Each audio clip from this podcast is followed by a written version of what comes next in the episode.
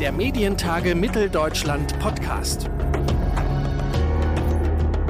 Spätestens seit Relotius und dem Betrugsskandal bei Spiegel müssen die journalistischen Medien wieder mit dem Misstrauen der Konsumenten und Userinnen klarkommen.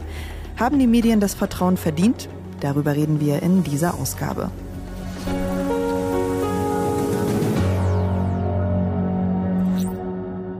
Mein Name ist Theresa Nehm und ich wurde erst kürzlich von einem Freund gefragt, wie das Thema Relotius in den Redaktionen eigentlich aufgenommen wurde. Ist das ein Thema bei den Journalisten gewesen? Ja, klar war es das. Und knapp ein Jahr später ist es das immer noch. Wie kann die Redaktion verhindern, dass Schwindler bei ihnen publizieren oder sie auf die falschen Geschichten eines Protagonisten reinfallen?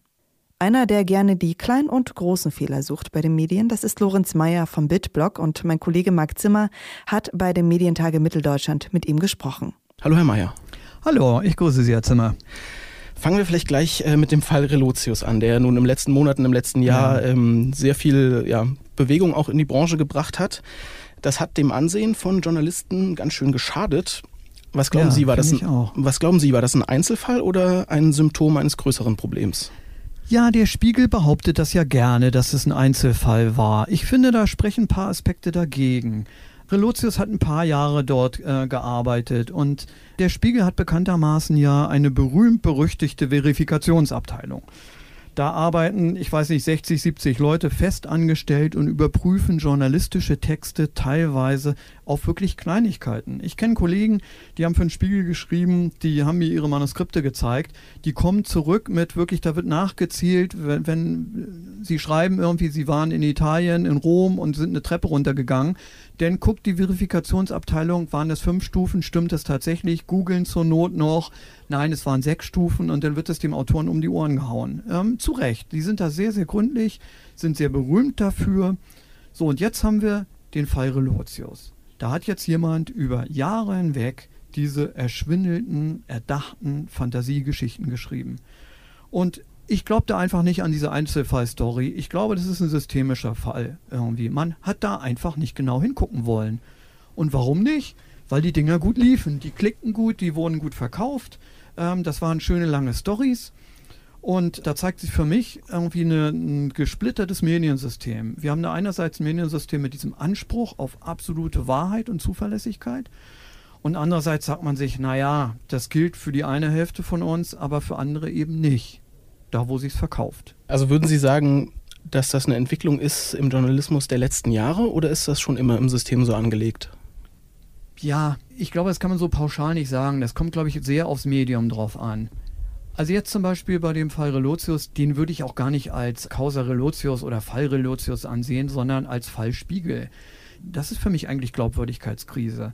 Von den Boulevardmedien, da bin ich es ja gewohnt, da erwarte ich es fast, belogen zu werden. Aber ich bin so naiv, dass ich denke, ach ja, mein Vater, der hat schon immer am Montag irgendwie den Spiegel gekauft und hat sich dann in die Badewanne gelegt, hat seine Arbeit geschwänzt, hat zwei Stunden in der Badewanne gelegen, hat den Spiegel durchgelesen. Das war für mich, da stand drauf Nachrichtenmagazin, das war Adel, das war gleichbedeutend mit Wahrheit, das war dadurch geadelt. Nach zwei Stunden kam er dann aus der Badewanne raus der Spiegel war aufgequollen und ich habe mich als Jugendlicher draufgestürzt und habe mich gefreut. Endlich wahre Geschichten. Und ähm, das wenn das jetzt einfach so in Misskredit gelingt, und da glaube ich eben dem Spiegel auch nicht mit diesen ganzen Geschichten, wir sind da angeschwindelt worden, vielleicht sind sie angeschwindelt worden, aber sie wollten es so. Und das ist meine Behauptung, meine Unterstellung. Jetzt versucht der Bildblog ja Medien auf solche Fehler zum Beispiel oder Fehlentwicklungen hinzuweisen. Manche Medien nehmen sie aber auch schon ganz schön in die Mangel. Haben Sie das Gefühl, dass Ihre Arbeit zu einer gesunden Debatte über Journalismus beiträgt? Wir würden es uns zumindest wünschen. Oft werden wir natürlich geghostet. Man will das natürlich gar nicht hören. Also die Fehlerkultur und Transparenz, ich habe gerade eben auf einem Panel gesprochen, da haben die Medienvertreter natürlich Sonntagsreden gehalten vom Qualitätsjournalismus. Aber wenn man sich dann anguckt, wie Fehler vermieden werden können, werden tatsächlich transparent Fehler äh, korrigiert, ja, da ist oft, es ist da irgendwie gähnende Lehre. Und dabei könnte es so einfach sein. Auf einer Webseite, das ist meine Meinung, das würde ungeheuer zu der Glaubwürdigkeit beitragen. Jeder kann sich doch mal irren. Und, und warum soll man nicht unten auf der Webseite unten runterschreiben, wir haben die Zahlen von XY übernommen? Dabei haben wir uns leider einen Übertragungsfehler äh, geleistet und sind mit der Kommastelle verrutscht oder was auch immer. Hier die transparente Korrektur.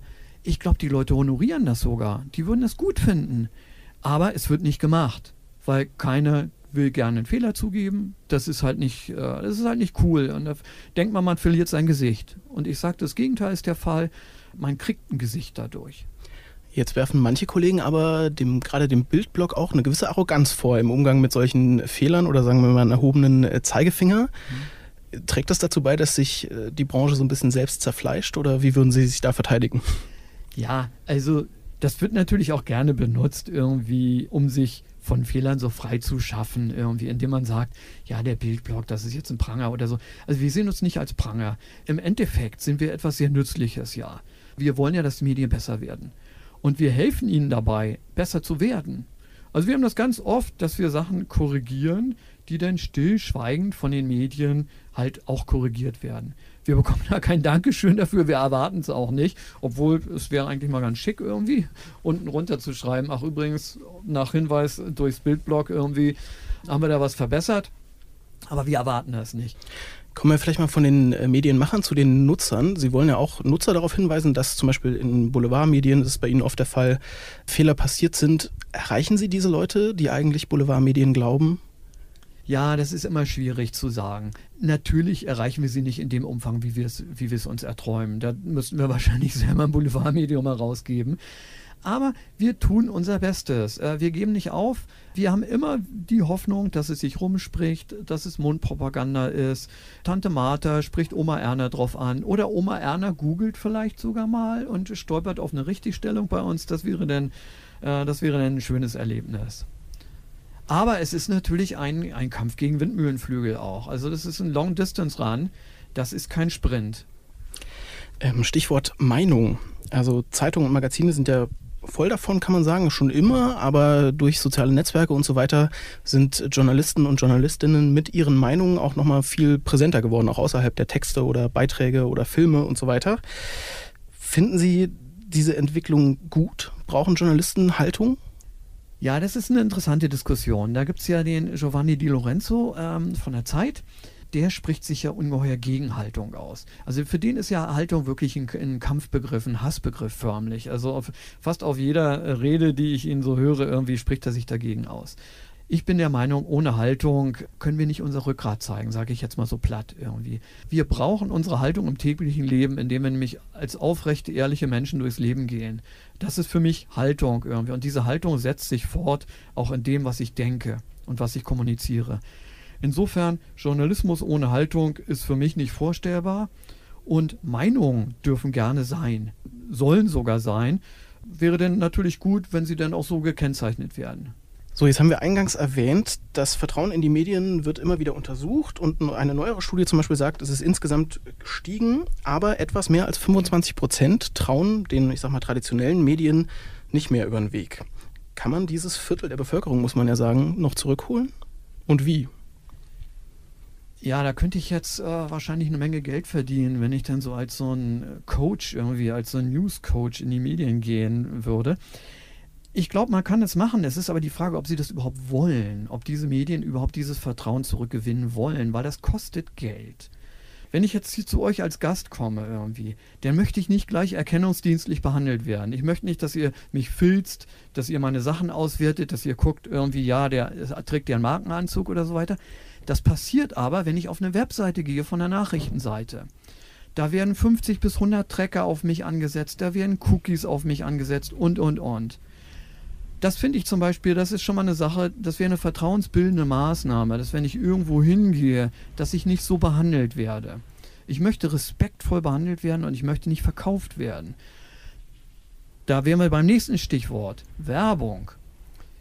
Da gibt es im Prinzip zwei große äh, Methoden bei den Nachrichtenseiten, die wir immer feststellen. Das eine ist, viele Tageszeitungen, die verscheuern Werbeplätze an die unseriösesten Google-Vermarkter. Da gibt es wirklich denn unten, ich, ich will einfach nicht an Nepper, Schlepper, Bauernfänger geleitet werden. Ähm, ich will doch nicht, wenn ich zu irgendeinem Tageblatt gehe irgendwie, will ich doch nicht, dass die mich verkaufen an irgendeine Bitcoin-Factory, die mir mein Erspartes aus den Rippen leiert. Ich möchte auch nicht da irgendwie eine Brust-OP bekommen von irgendeinem Prager Schönheitschirurgen oder so. Ich möchte nicht wie auf einer Kaffeefahrt behandelt werden, wo sie mir eine Heizdecke für einen Tausender andrehen wollen. Das wäre eine vertrauensbildende Maßnahme. Das, so fängt das bei mir schon an, auf der Webseite, wenn ich da schon mal raufsurfe.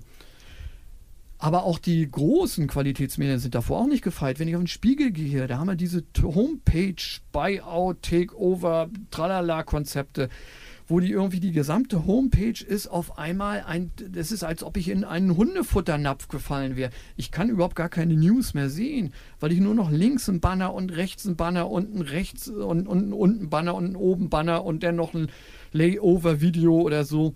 Äh, also es tut mir leid, das sind für mich alles äh, Indizien dafür, wie mein Gegenüber mich behandelt. So möchte ich nicht behandelt werden. Aber das sind ja nun alles, äh, ich sag mal, Äußerlichkeiten oder technische Varianten, aber auch inhaltlich gibt es ja viel Skepsis gegenüber den traditionellen Medien. Die ist besonders groß vielleicht bei Migrationsthemen. Ja.